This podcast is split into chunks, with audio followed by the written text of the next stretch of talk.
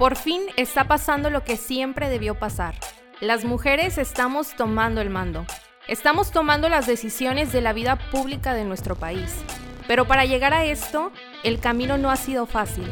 En este podcast conoceremos a aquellas mujeres que lo han conseguido, quienes están cambiando el significado de la política, devolviéndole la dignidad y su propósito de origen, el bien común. A través de sus historias, ellas te contarán los retos que han enfrentado y cómo en la actualidad la violencia política de género es más común de lo que pensamos. Queremos inspirarte para que juntas tomemos acción, porque el mundo y nuestro país necesitan más mujeres al mando. Bienvenidas y bienvenidos a este episodio de Mujeres al Mando. Mi nombre es Melisa Salazar y nuestra invitada del día de hoy es Erika Sánchez. Erika es originaria de Culiacán, Sinaloa. Cursó la licenciatura en Relaciones Internacionales en la Universidad Tecnológica de Sinaloa y la maestría en Gestión y Política Pública en la Universidad Autónoma de Occidente. A lo largo de su carrera ha ocupado diversos cargos en la administración pública, como directora de atención a la juventud en Culiacán, regidora en el Ayuntamiento de Culiacán y directora de gestión y vinculación social del Congreso del Estado de Sinaloa. En lo político y social se ha desarrollado como dirigente de la Juventud Popular Revolucionaria de la CNOP Sinaloa, presidenta y secretaria general del Comité Directivo Municipal del PRI Culiacán, dirigente estatal del Organismo de Mujeres Priistas en Sinaloa y secretaria general del Comité Directivo Estatal del PRI Sinaloa. Actualmente es diputada federal con licencia de la 64 legislatura, vicepresidenta de enlace permanente con el PRI Nacional de la Cámara de Diputados y secretaria adjunta a la presidencia del CEN del PRI. También es coordinadora de los temas de género e igualdad de su grupo parlamentario e integrante del Grupo Plural por la Igualdad Sustantiva de la Cámara de Diputados. Forma parte de la Comisión de Hacienda y Crédito Público, la Comisión de Agricultura y es secretaria de la Comisión de Recursos Hidráulicos. Hoy es precandidata por el Distrito 13 local con cabecera en Culiacán, Sinaloa. Erika, muchas gracias por haber aceptado la invitación a este podcast de Mujeres al Mando. ¿Cómo estás? Muy bien, ¿y tú, Melissa? Encantada de poder estar contigo. Y muchas gracias eh, porque te diste el espacio de, de, poder convivir aquí un ratito con nosotros, porque queremos conocer cómo ha sido tu carrera política y principalmente me gustaría comenzar preguntándote cómo inició tu interés en la política. Ay, bueno, Melissa, ¿qué te digo? Fíjate que yo empecé en los, en los eh, movimientos juveniles. Ahí es donde empecé yo, este, en la universidad fui presidenta de la sociedad de alumnos, entonces eso me metió en una organización de sociedades de alumnos de Culiacán y empezamos a participar en algunas actividades del ayuntamiento de Culiacán. En aquel entonces se acababa de formar la Dirección de Atención a la Juventud por primera ocasión, que fue por allá por el 2000, y ya revelé mi edad también. Pero bueno. No hagan, cuentas, por favor. No hagan cuentas. Pero bueno, pasó que culminó la universidad e inmediatamente me invitaron a participar en una campaña política. Y en ese entonces yo estaba con la idea de hacer una maestría, ya me había preparado, había pasado algunos exámenes, pero bueno, de repente recibí ese llamado, yo así lo llamo porque finalmente mi papá se dedica a la política, quiero que sepas, y, y aunque él nunca me inculcó involucrarme en su actividad, somos cuatro hijas y soy la única que, que le siguió el rollo y que anda en, estos, eh, eh, en la política, en, en este ambiente, pero te digo, pudo haberme nacido antes si fuese por el lado de mi papá, pero la realidad es que el llamado a la política lo recibí hasta ese momento y fue, la verdad, muy padre, ese un buen momento. En la primera oportunidad que tuve me la hicieron como directora precisamente de atención a la juventud. Fui la segunda directora de atención a la juventud en Culiacán, la primera mujer en ocupar ese cargo. ¿Y cómo te sentías tú cuando te dieron esa oportunidad? ¿Cuántos años tenías? 21. 21. Fíjate que chiquita, eh, lo que pasa es que yo entré a la universidad de 16 años. Luego esa es otra historia, ¿no? Hice la preparatoria en dos y fue una, fue una mujer siempre muy inquieta, con ganas de hacer muchas cosas. Y fíjate que fue una sorpresa. De arranque quiero comentarte que el entonces presidente municipal que me dio esta oportunidad, Jesús Enrique Hernández Chávez, pues él me involucró en su campaña. Primero estuve como asistente de gestoría, luego traje algunas otras actividades juveniles propias de las campañas y cuando llegó el momento de presentar a su gabinete, me invitó a una conferencia de prensa, pero yo pensé que me había convocado como invitó a todos los que participamos en su campaña. Y ahí en la conferencia de prensa, sin haberme dado ninguna alguna pista de que me iba a nombrar ese día, dio a conocer mi nombre ahí frente a todos los medios de comunicación, así que ya te imaginarás mi sorpresa.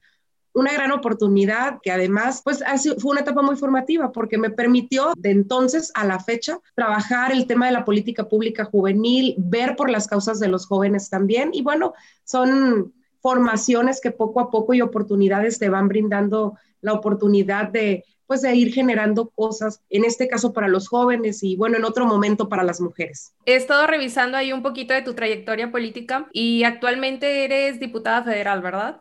Es correcto, con licencia. Con, licencia. Solicité licencia eh, efectiva a partir del pasado 7 de marzo. En la Cámara de Diputados, ¿nos podrías comentar un poco cuál es el trabajo que, que has estado realizando en esta legislatura? Mira, te cuento, yo eh, formo parte de tres comisiones.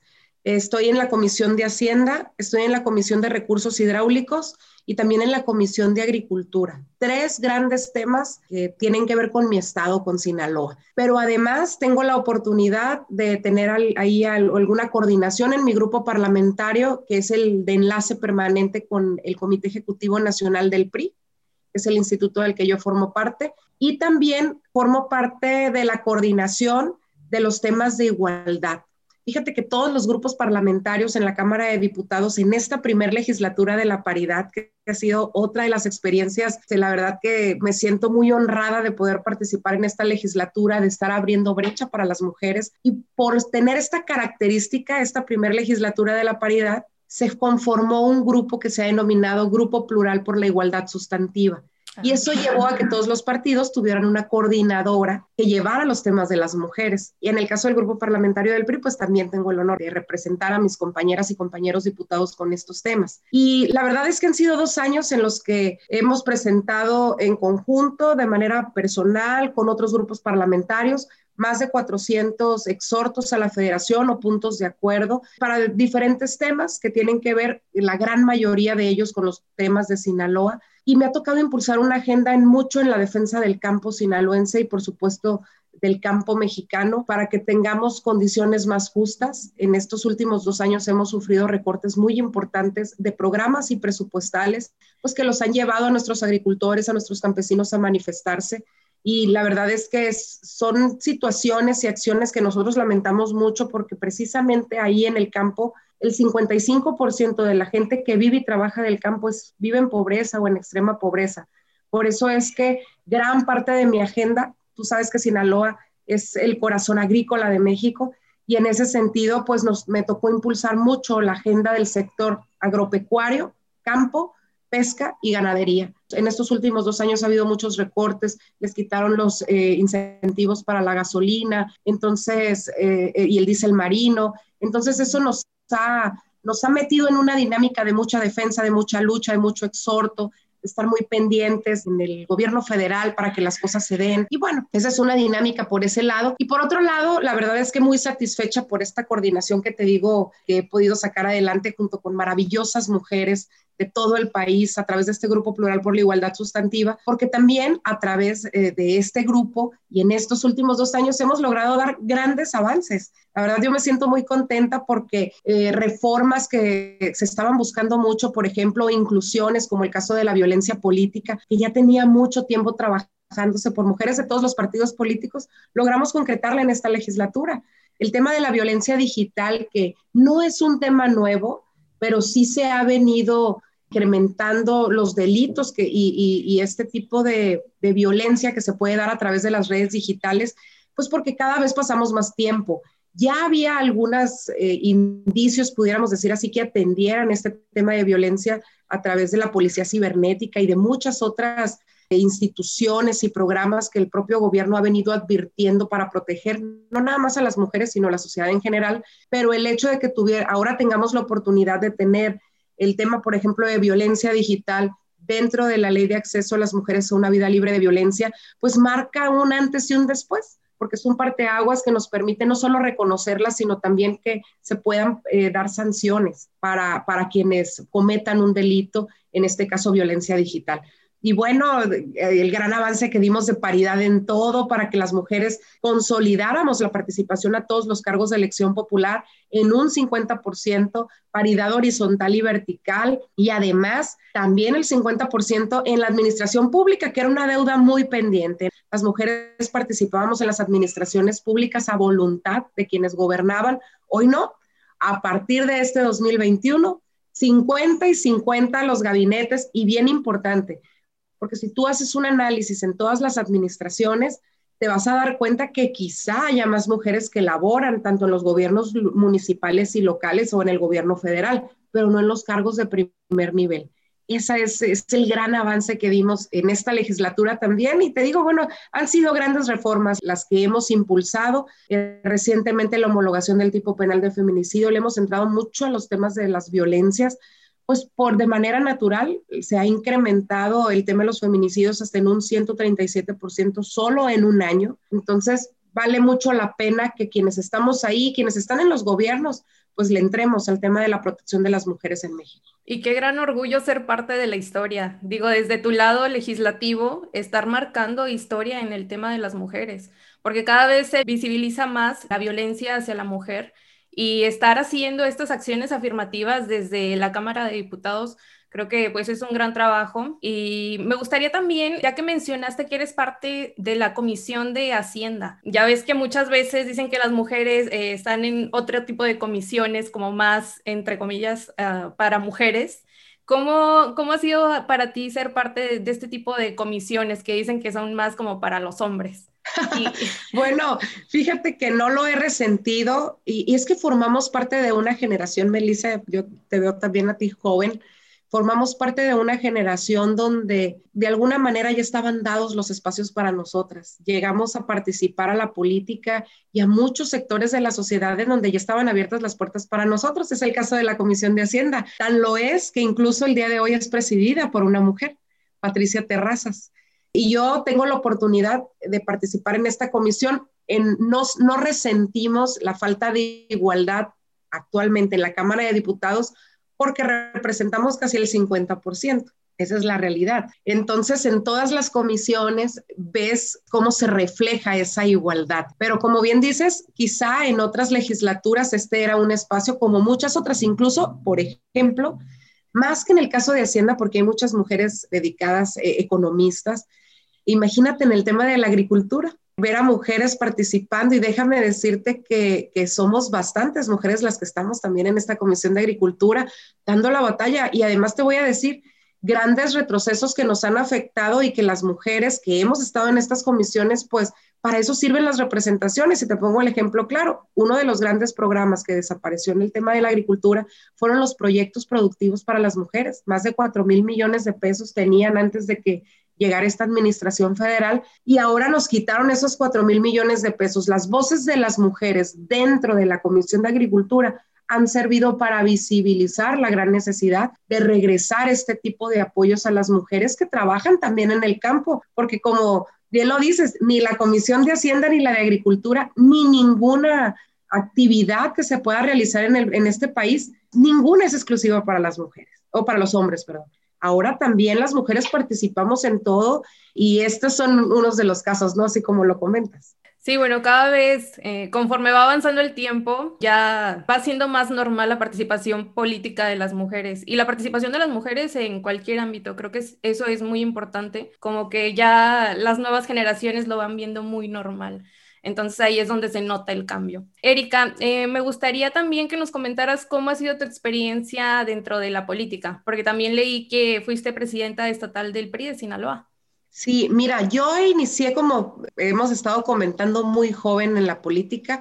Fui directora de atención a la juventud, después tuve la oportunidad de ser regidora y cuando terminé la regiduría, en el 2007 aspiré a una diputación local desde entonces. Y no se da ese espacio, pero se me dio la oportunidad de ser secretaria general del PRI de Culiacán primero. Y estuve ahí compartiendo con el presidente en turno. Él tuvo que salir en la siguiente elección y luego me quedo yo como presidenta del PRI en Culiacán. Con el paso del tiempo estuve en, algunas actividades eh, y encargos ahí en el comité directivo estatal del PRI luego fui dirigente estatal de las mujeres priistas en Sinaloa y luego secretaria general del PRI en Sinaloa. Mi paso en las dirigencias del partido ha sido muy formativo. Yo creo que para quienes estamos en política siempre es importante conocer dónde realmente se genera la política, que es en el territorio, en las estructuras, cómo es que funciona este sistema de partidos en el que se finca la democracia de nuestro país. Y la verdad es que estuve, pues, sin querer, queriendo, estuve 10 años, fíjate, desde, desde mi primer cargo que te comenté en el partido hasta el último que lo terminé este pasado 2018. Puedo decirte que ha sido un paso que me permitió conocer toda la estructura, al menos en el Estado. Me tocó participar de la formación y de la capacitación de nuestros cuadros me toca ver cómo los partidos políticos, al menos en el PRI, no puedo hablar por otros porque no, no, no tengo experiencia en otros partidos políticos, pero en el PRI, pues somos un partido que trabaja los 365 días del año, no somos un partido solo de elecciones, sino en las elecciones eh, es como que nuestra prueba para demostrar todo lo que tuvimos oportunidad de construir con anterioridad, pero es una gran oportunidad y la verdad es que de nuevo también me tocó formar parte de una generación de apertura de espacios para las mujeres. El PRI desde, ha sido un partido que ha impulsado de siempre y ha respaldado la participación de las mujeres, ha encabezado las luchas en su momento para que tengamos esta igualdad. Incluso el que tengamos oportunidad de participar en igualdad en cargos de elección popular fue propuesto por un presidente de la República Priista. Es decir, eh, siempre hemos estado de avanzada en ese sentido no te voy a decir que no me tocó en durante todos estos años, mientras no se garantizaba la igualdad, el que nos hicieran a un lado a muchas mujeres para abrirle el paso a hombres. No te voy a decir que no sucedía así, pero sí me tocó participar de una generación de apertura de espacios para las mujeres desde muy chica. Entonces, esa ha sido mi realidad de entonces hasta la fecha y el día de hoy, bueno, ya garantizados los espacios, pues ya ves en todas las candidaturas y particularmente dentro del PRI, mucha apertura, muchas dirigentes de sectores y de organizaciones, de organismos especializados del partido, muchas mujeres participando, encabezando estas grandes e importantes responsabilidades. Sí, de hecho, hace tiempo andaba ahí curioseando en internet y me di cuenta que el PRI es el que tiene el mayor número de mujeres afiliadas a su partido. Fíjate que te, y te cuento la, la historia de acá de Culiacán, que es el municipio del que yo soy. Aquí en Culiacán el 80% de la estructura del PRI somos mujeres. Desde la presidenta del seccional, la coordinadora de área, la RG, las presidentas de subcomités, las dirigencias, los sectores, las organizaciones, los comités municipales el 80% somos mujeres. Fíjate lo que son las cosas y que hasta ahora, gracias a todas estas reformas que se han dado, pues ya estamos viendo justicia, porque ya las ves accesar a espacios de representación donde tienen oportunidad no solo de representar a la sociedad, déjame decirte, porque a pesar de que tenemos garantizados nuestros espacios, no hay una verdadera igualdad sustantiva aún. Tenemos que seguir cerrando brechas de desigualdad en todos los sectores de la sociedad. Y qué importante que quienes estén llegando a estos espacios traigan esta formación con perspectiva de género para que sepan que vienen a trabajar por la sociedad, pero también a cerrar esa brecha que todavía sigue abierta para que más mujeres sigan accesando estos espacios. Erika, a lo largo de, de tu carrera política, ¿alguna vez recuerdas alguna ocasión en específico en el que hayas sido víctima de violencia de género?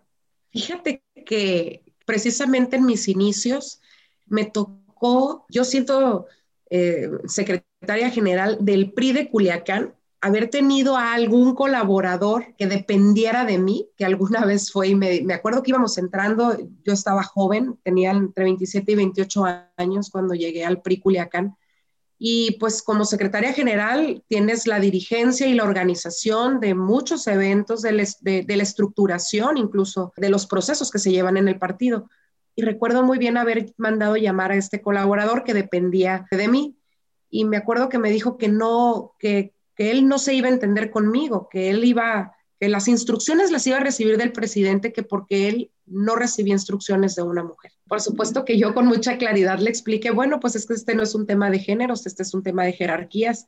Este, yo con mucho respeto le pido que, que pueda atender estas actividades y sobre el camino nos fuimos acomodando. Yo quiero creer que es porque veníamos de una cultura donde muchos de estos espacios de dirigencia, pues siempre habían estado hombres. Y de repente ver la incursión de las mujeres en estos espacios y vernos tan firmes, tan decididas, pues quizás hay algunos otros hombres que han sido formados de otra manera y que no habían en ese momento, se habían hecho a la idea de tener jefas mujeres, ¿no? Pero creo yo que, que, nosotras, lo en mi caso, yo lo hice con mucha firmeza, con mucha determinación y además en buena onda, tampoco era de que no es que yo te voy a mandar, no, al contrario, eh, somos un equipo, somos colaboradores, aquí, aquí lo importante es que podamos hacer equipo, no lo vea de esa manera. Y bueno, poco a poco nos fuimos acomodando y, y, esa la tengo muy grabada por la expresión. Impensable en pleno siglo XXI que un colaborador te diga, yo no voy a dejar que una mujer me mande a mí. Dices bueno, pero bueno, son cosas que, que, se dan y yo creo que es la única que te pudiera decir así de manera directa. Eh, hay muchas violencias políticas que hemos normalizado, Melissa, ese es el tema y que muchas mujeres las normalizamos, el hecho de vernos dentro de la política. Ahorita ya están garantizados los espacios, ahorita competimos entre mujeres, ya que se definen las posiciones, ya nos competimos entre nosotras porque ya tenemos garantizado que vamos a llegar. El problema es que antes de que esto sucediera, teníamos muy normalizada la violencia dentro de los institutos políticos. Entonces veíamos como normal el que trabajaras, el que salieras arriba en una encuesta y que te quitaran, o el hecho de que determinadas acciones o programas no los pudieras llevar tú y en su momento te lo hacían ver muy normal, como que no, no los vas a llevar tú, lo va a llevar esta persona, pero en realidad no te los entregaban porque quizá pensaran que no tuvieras la capacidad para sacarlo adelante. Y eso es violencia política, menoscabar tu participación, tus derechos, el no creerte capaz o incluso eh, ponerte obstáculos para que no puedas, que no te entreguen información, para que no puedas desarrollar tu actividad, todo eso es violencia política. Y yo creo que a lo mejor no la recuerdo tan vívida, pero sí creo que la pude haber sufrido durante mucho tiempo, solo que la teníamos normalizada. Nuestra formación no nos daba en ese momento para darnos cuenta de que lo que nos estaba sucediendo era violencia política, hasta que la conocimos y de repente empezamos a ver cómo muchas mujeres empiezan a poner este tema sobre la mesa y mira lo que es mi caso muy en particular, que te cuento esta historia de cómo las mujeres podemos normalizar esta parte. Cuando yo llego a la legislatura, ahora como diputada federal, fue una de mis primeras iniciativas que registré. El tema de violencia política es un tema añejo, no es de hoy. No es que hoy haya más violencia política que antes, es que hoy se visibiliza, hoy la denunciamos, hoy las mujeres hablamos, hoy la reconocemos, hoy sabemos que existe. Y en ese sentido presenté esta iniciativa y déjame decirte que orgullosamente de las de los siete dictámenes que integraron pues ya el dictamen general que fue el que se aprobó la iniciativa que se aprobó en la Cámara de Diputados, uno de esos dictámenes es mío. Obviamente detrás de, de estas siete iniciativas hay una lucha y impulso de muchas otras legisladoras en otras legislaturas anteriores que no habían podido concretar este paso y bueno, hasta que nos tocó como te digo, este ha sido un, gran espacio y en el que nos está tocando visibilizar toda esta parte y ponerle dientes también, ¿eh? porque no se trata nada más de que la reconozcamos, es que si ejercen violencia política sobre ti, pues que pueda existir sanciones, que puedan inhabilitar funcionarios, porque además todo, cuando hablamos de violencia, la gente eh, piensa todo que pudiera ser violencia física, física, pero hay muchas maneras de violentar a las mujeres el acoso, el hostigamiento laboral, bueno, hay muchas, hay muchas maneras en las que se puede dar la violencia y qué bueno que hoy no nada más exista, que más bien que se reconozca en este momento y que ahora tenga esos dientitos, esa reforma que le permita que quien la ejerza, que pague, ¿no? Que haya sanciones. Y al final de cuentas, bueno, lo que yo he percibido desde mi experiencia es que las mujeres son las que hacen la talacha en la calle. en la política. Sí, déjame muchísimas mujeres las que andan en las calles y luego en el cargo que es de elección popular ponen a un hombre. Y gracias a todas estas reformas es que se ha podido garantizar la paridad. Y bueno, pues en estas próximas elecciones ya vamos a ver 50% de mujeres y 50% de hombres candidatos. Entonces, pues ahí ha sido un gran avance. Y en pocos años. Bueno, yo considero que son pocos años. Sí ha sido así. Además, te voy a decir a lo que, por eso te decía yo hace rato, eh, como que desde que tuvimos la oportunidad de votar a la fecha, como que hubo unas cuatro décadas en las que avanzamos muy lento. Pero creo yo que a partir del 2000 hacia acá, empezó a acelerarse el paso y en estas últimas dos legislaturas, la actual y la anterior, híjole, hemos tenido avances súper importantes. Ahora nos pasa algo raro en el tema de los avances. Antes avanzaban más rápido los programas y las políticas públicas que generaban los gobiernos. Es decir, de repente veíamos cómo un gobierno sacaba un programa que se llamaba Prospera, que ayudaba a las jefas de familia y de repente veíamos cómo se crearon las estancias infantiles, cómo empezaron a darse, por ejemplo, las escuelas de tiempo completo. Todos esos programas son creados con perspectiva de género. Si tú, si tú ves qué hay detrás de cada programa, hay una mujer, hay una madre de familia que para poder salir a trabajar y sumarse a la, a la, labor con el marido en el trabajo y poder sumarle el sustento de la casa, pues se fueron generando todos estos programas. Yo creo que vimos alrededor de unas dos décadas como año con año, aprovechando el Día Internacional de la Mujer o cualquier otro pretexto para apoyar a las mujeres, vimos cómo avanzábamos en algo. Se generaba un programa, otro y otro y otro, el observatorio para la, en los procesos electorales para vigilar que las mujeres no,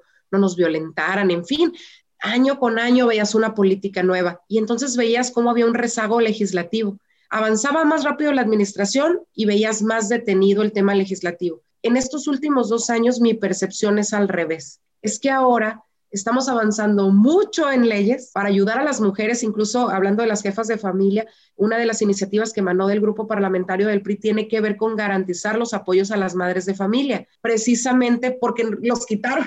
Este, porque quitaron las estancias, quitaron todos estos programas que te mencioné, los han ido eliminando poco a poco, han sido sustituidos por otros programas sociales, pero que no ayudan a las mujeres particularmente. Estamos viendo programas dirigidos a los jóvenes, a los adultos mayores, pero no vemos un programa dirigido a la mujer, a la jefa de familia, a la mujer que está incluso en la clase media, a la que le batalla, pues, todos los días para poder sacar a su familia adelante. No hemos visto esa parte. Entonces ahora te digo, nos pasa al revés.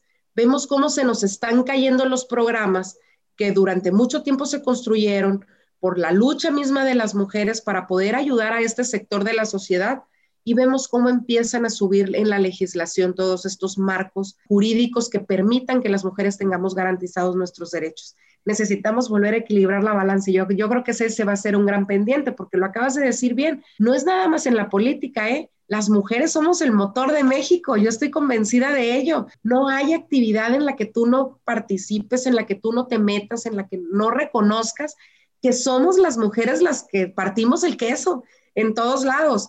Desafortunadamente, no en espacios de decisión siempre, pero la realidad es que ha permeado tanta nuestra participación que yo creo que ya, ya en estos próximos años veremos esa justicia que se nos pueda presentar para que podamos ganar a igual trabajo, ganar igual también, esa todavía es una brecha que, que, no, o no es una realidad que vivan todas las mujeres en México. Hay un porcentaje muy importante que sigue ganando todavía menos al mismo esfuerzo, al mismo trabajo, y como esas muchas desigualdades que se siguen viviendo en este país, pero estamos en pie de lucha, que eso es lo importante.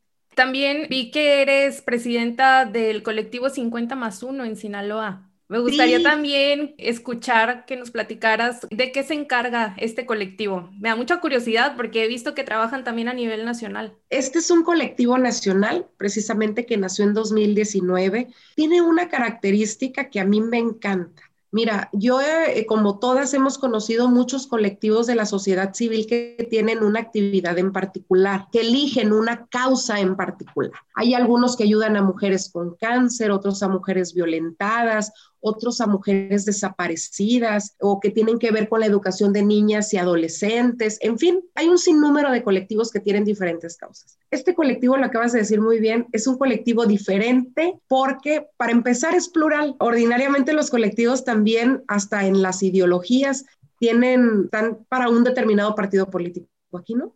Aquí este es un colectivo en el que está integrado por diversas expresiones políticas. pudiera decirte que a nivel nacional están representadas casi todas y también diferentes expresiones en actividades y profesiones. Es decir, no es un tema político 50 más 1, es una asociación civil que aglutina y que busque el empoderamiento de las mujeres en todos los sectores de la sociedad. De repente las políticas salimos un poquito más al frente porque estamos acostumbradas a hacer más uso de nuestra voz, pero aquí la idea es que todas las expresiones de todas las profesiones, pues podamos buscar que las mujeres logremos la igualdad en todos los sectores de la sociedad y te platico mi experiencia aquí en Sinaloa. Este es un colectivo nacional que se creó en 2019 yo me integré a principios de, 2020 y fui invitada a participar como presidenta de este colectivo acá en mi estado, en Sinaloa, y tomamos protesta un gran número de mujeres. En este momento ya estamos más o menos como 100 mujeres, entre empresarias, comunicadoras, abogadas, magistradas, funcionarias públicas, representantes populares, activistas, artistas. Bueno, la verdad es que es una gran gama de mujeres que primero nos permite visibilizar de manera tangible la riqueza de las mujeres que tenemos en Sinaloa y en México. Tú te impresionarías de ver los chats donde está la red y de ver de tanto talento, de tanta profesión. Y de arranque, eso es bien importante, el que tengamos la oportunidad de reconocer ese talento entre nosotras y que nos podamos impulsar para que podamos alcanzar y que podamos ser como es este programa Mujeres de Mando en todos los sectores de la sociedad. Eso es lo importante. Entonces, ahorita aquí en Sinaloa, pues estamos en pañales porque acabamos de arrancar, tenemos apenas unos meses, pero ya hemos tenido grandes actividades para erradicar la violencia en contra de las mujeres. Eh, recientemente tuvimos un foro en línea donde nos acompañaron parte de nuestras compañeras que son empresarias, donde hablaron del emprendimiento, de cuáles son las alternativas para que las mujeres que quieran emprender, pues cómo pueden abrir sus puertas, que conocieran historias de éxito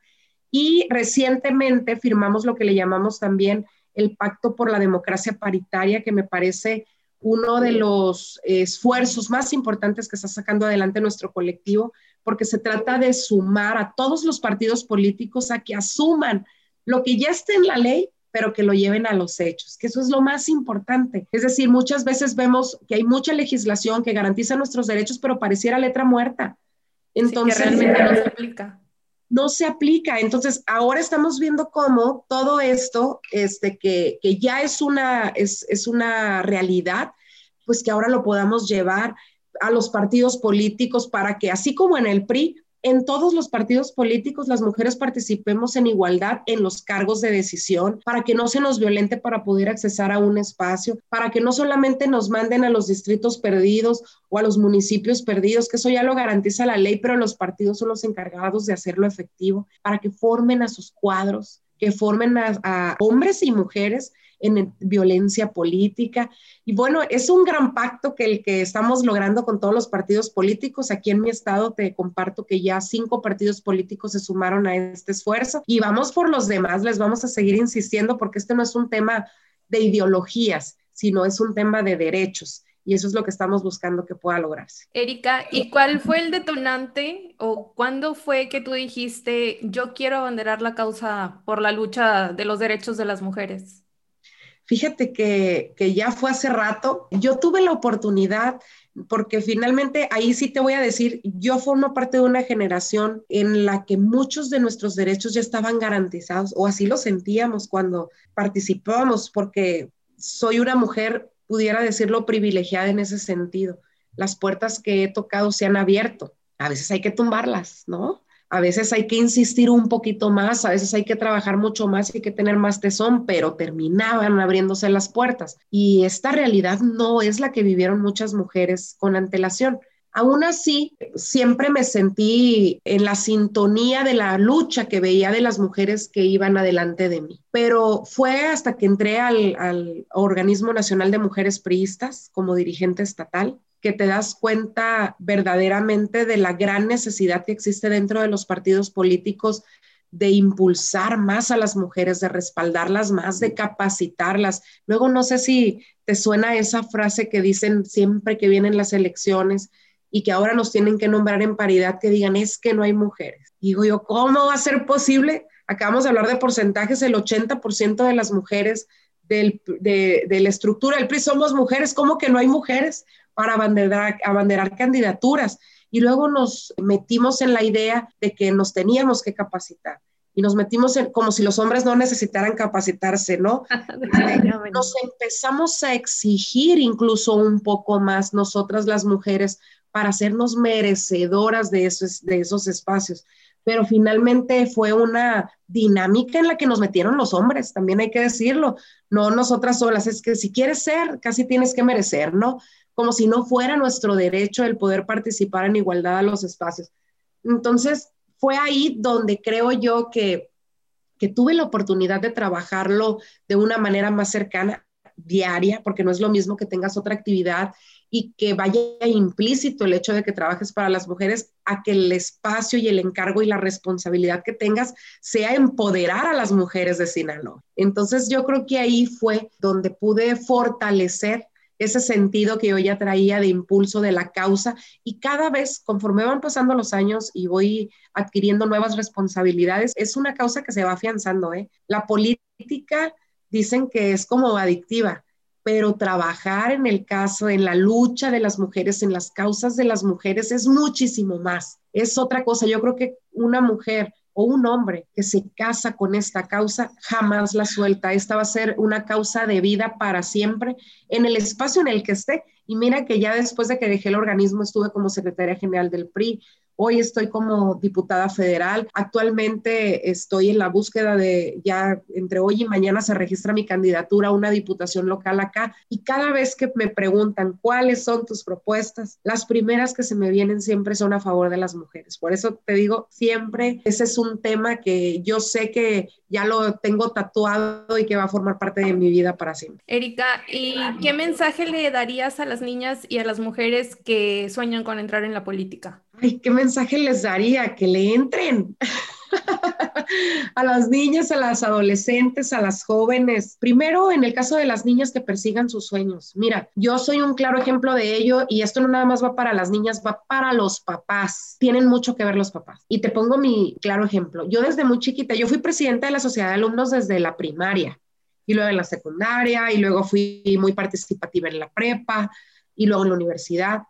Y si yo te pudiera decir cuál es el común denominador de todas mis aspiraciones, es que yo siempre tuve el respaldo de mis papás. Yo llegaba a mi casa y les decía, mamá, es que fíjate que me voy a meter a la banda de guerra, adelante, hija. Oye, es que fíjate que voy a hacer esto, hazlo, adelante, hija. Oye, es que me quiero meter al coro porque está en todas las actividades extracurriculares. Oye, quiero ser presidenta de la sociedad de alumnos de mi escuela adelante. Yo me acuerdo que incluso hasta cuando iba a cambiar de escuela, yo estudié en escuelas públicas toda hasta la universidad. Y cuando cada vez que iba a cambiar de escuela, me acuerdo que mi papá me decía, hija, porque había algunas amiguitas que de repente iban a dejar la escuela pública para irse a una privada y me decía, hija, si es tu deseo, como me veían con tanto ímpetu, yo creo, si es tu deseo, hacemos un sacrificio para que para que tú puedas estar ahí. Y, ellos sabían porque fue una niña siempre muy aplicada de dieces y demás. Y nunca lo tomé, tomé esa decisión. Seguí en las escuelas públicas y además orgullosamente te lo digo porque recibí una maravillosa formación. Las escuelas públicas de México son de calidad y de excelencia, hay que decirlo. Y claro que los alumnos también tenemos mucho que ver, ¿no? Pero, pero yo creo mucho en esa parte. Eso es lo que te digo, que los padres tienen mucho que ver yo les diría a las niñas, primero, luchen por sus sueños. Lo que quieran ser, háganlo. Las limitantes están acá. Todo lo demás es posible, pero siempre, sobre todo en el caso de los menores de edad, los padres de familia tienen mucho que ver en el impulso, en el respaldo, en el que sean los primeros que les abran esta puertecita de que todo es posible. Esa formación de valores está en casa. Y eso es por el lado de las niñas. Pero en el caso de las jovencitas que ya ahorita traen inquietudes, que se sienten con aptitudes para participar, que están defendiendo causas, ahorita vemos a muchos jóvenes en diferentes causas, en las ambientalistas, en las, en las que defienden a los perritos, en fin, vemos muchas mujeres y jóvenes en particular que están casándose con diferentes causas que yo además los felicito mucho. ¿Qué es lo importante? Que encuentren en el partido político que sea de su de su elección, donde se sientan más identificados, donde les abran las puertas, también es muy importante, porque de repente hay partidos políticos donde mayoritariamente participan más adultos, hay otros que tienen sus propias organizaciones juveniles, como es el caso del PRI, que en su momento tuvo el Frente Juvenil Revolucionario, hoy Red de Jóvenes por México, tiene otro espacio que se llama Chaviza Revolucionaria, este, es decir, ahí, ahí partidos políticos que sí están en la invitación permanente a que los jóvenes participen. Yo a las mujeres jóvenes en particular, eh, particularmente les dijera que las necesitamos acá. La lucha de las mujeres y la causa de las mujeres no es un proceso acabado.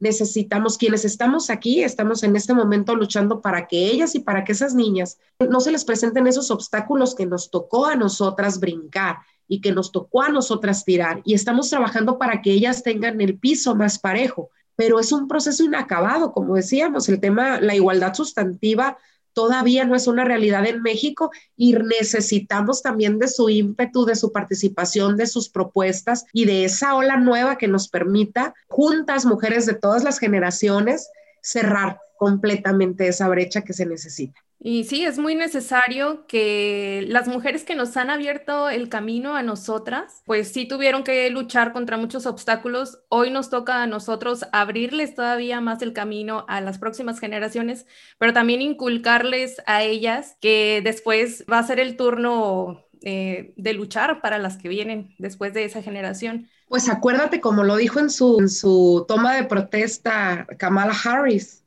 este, la vicepresidenta de Estados Unidos, es decir, su chamba, para no utilizar sus palabras textuales, pero la chamba de ella y ella su responsabilidad, ella lo que está viendo es hacer un buen trabajo para que esa puerta se quede abierta para las que vienen detrás. Esa es la chamba de todas las que estamos ahorita aquí en la defensa de los derechos de las mujeres, pero particularmente la responsabilidad de, la, de nosotras también es motivarlas a ellas, ¿eh? a que no lo vean como un hecho, como de decir, bueno, es que ya tenemos garantizado ante la ley, pues sí, pero lo que estamos buscando con tu ayuda es que cuando tú llegues a un trabajo te paguen igual, a que incluso en la formación y en las oportunidades que recibas en tu casa se las den igual a tu hermano que a ti. Es decir, e, es, es todavía un trabajo y una cultura que tenemos, en la que tenemos que seguir trabajando y yo creo que cada vez más esos espacios se van a ir abriendo para todas. Yo ahorita veo una sociedad cada vez más justa, cada vez más igualitaria, pero hay que seguir trabajando en esto y, ojalá que pudiéramos tener esa capacidad que necesitamos aquí de decirles a las que vienen detrás, oye, te estamos eh, alisando el camino, pero te necesitamos también acá con nosotros. Así es. Erika, ¿nos podrías mencionar tres libros que te hayan marcado eh, o que te hayan inspirado en tu carrera política?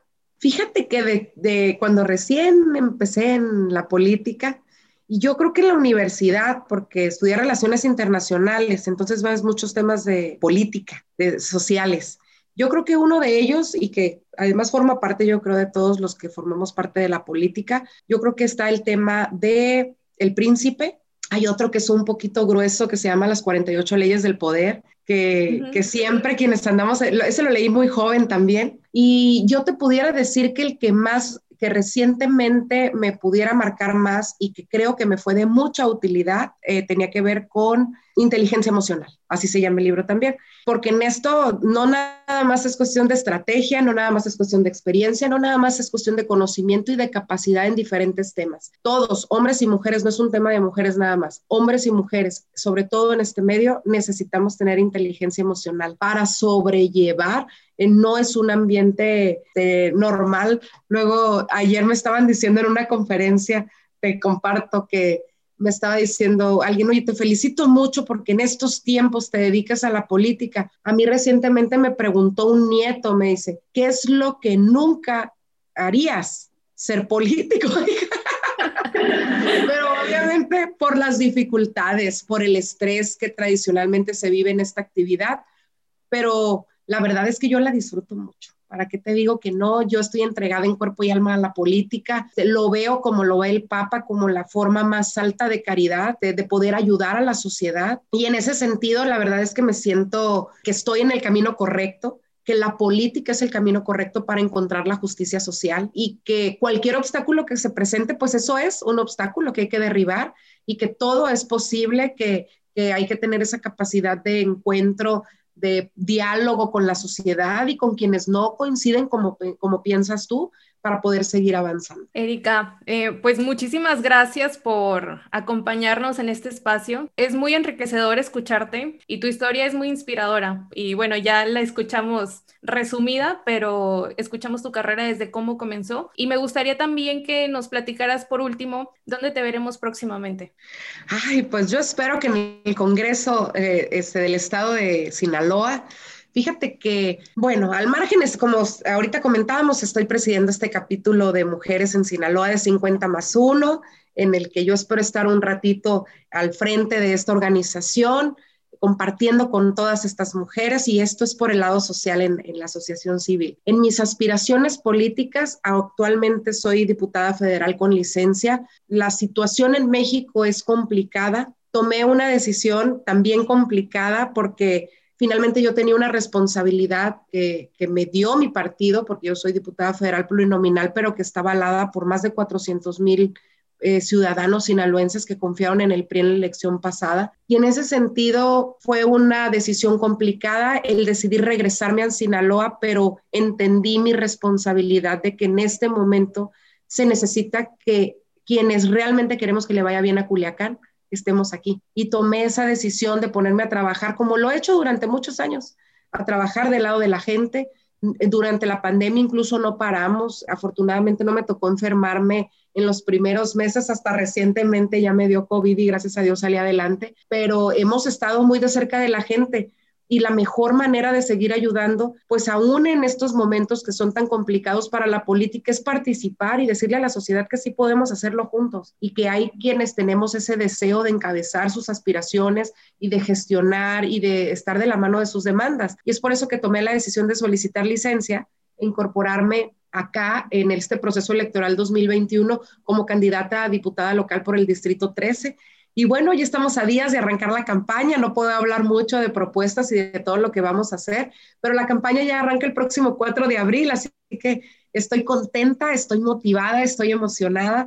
Quiero que sepas que en toda mi carrera política, en, toda, en todos estos años, que ya son 20 años en, en política, es la primera vez que voy a tener la oportunidad de encabezar una candidatura. Ya me había tocado ser candidata a diputada suplente. Cuando fui candidata a regidora, pues finalmente el candidato a presidente municipal es el que lleva la batuta y había tenido otros espacios de participación política, pero añoraba y anhelaba mucho tener esta oportunidad de ser candidata a diputada local y hoy que lo soy, bueno, estoy dispuesta a, a vivir esta etapa a plenitud cerca de la gente y bueno, estoy preparándome para que sea un gran espacio de participación no solo de Erika, sino de toda la gente que vive en este distrito. Pues te deseamos muchísimo éxito, Erika, que te vaya muy bien, sobre todo para que también puedas seguir trabajando en beneficio de los ciudadanos y sobre todo pues de las mujeres. y nada más, por último, si nos puedes mencionar tus redes sociales. Sí, claro que sí. En Facebook estoy como Erika Sánchez. En Twitter es Erika SMTZ, eh, es arroba Erika SMTZ. Y en Instagram es Erika-S Sánchez. Excelente. Muchas gracias, Erika. No, hombre, muchísimas gracias a ti eh, por invitarme a este espacio de Mujeres al Mando. Y bueno, yo también te deseo lo mejor a ti y a todas las, a todas las mujeres que nos están viendo. Hay que participar, mujeres, en todos los sectores de la sociedad, donde a ustedes les llame, donde ustedes deseen hacerlo, donde se sientan realizadas, pero participemos. Este es nuestro momento. Gracias por escuchar Mujeres al Mando. Si te ha gustado este episodio, compártelo para seguir inspirando a más mujeres. Y no olvides seguirnos en nuestras redes sociales. Mujeres al Mando Podcast, una producción de Melissa Salazar y Víctor Lucio.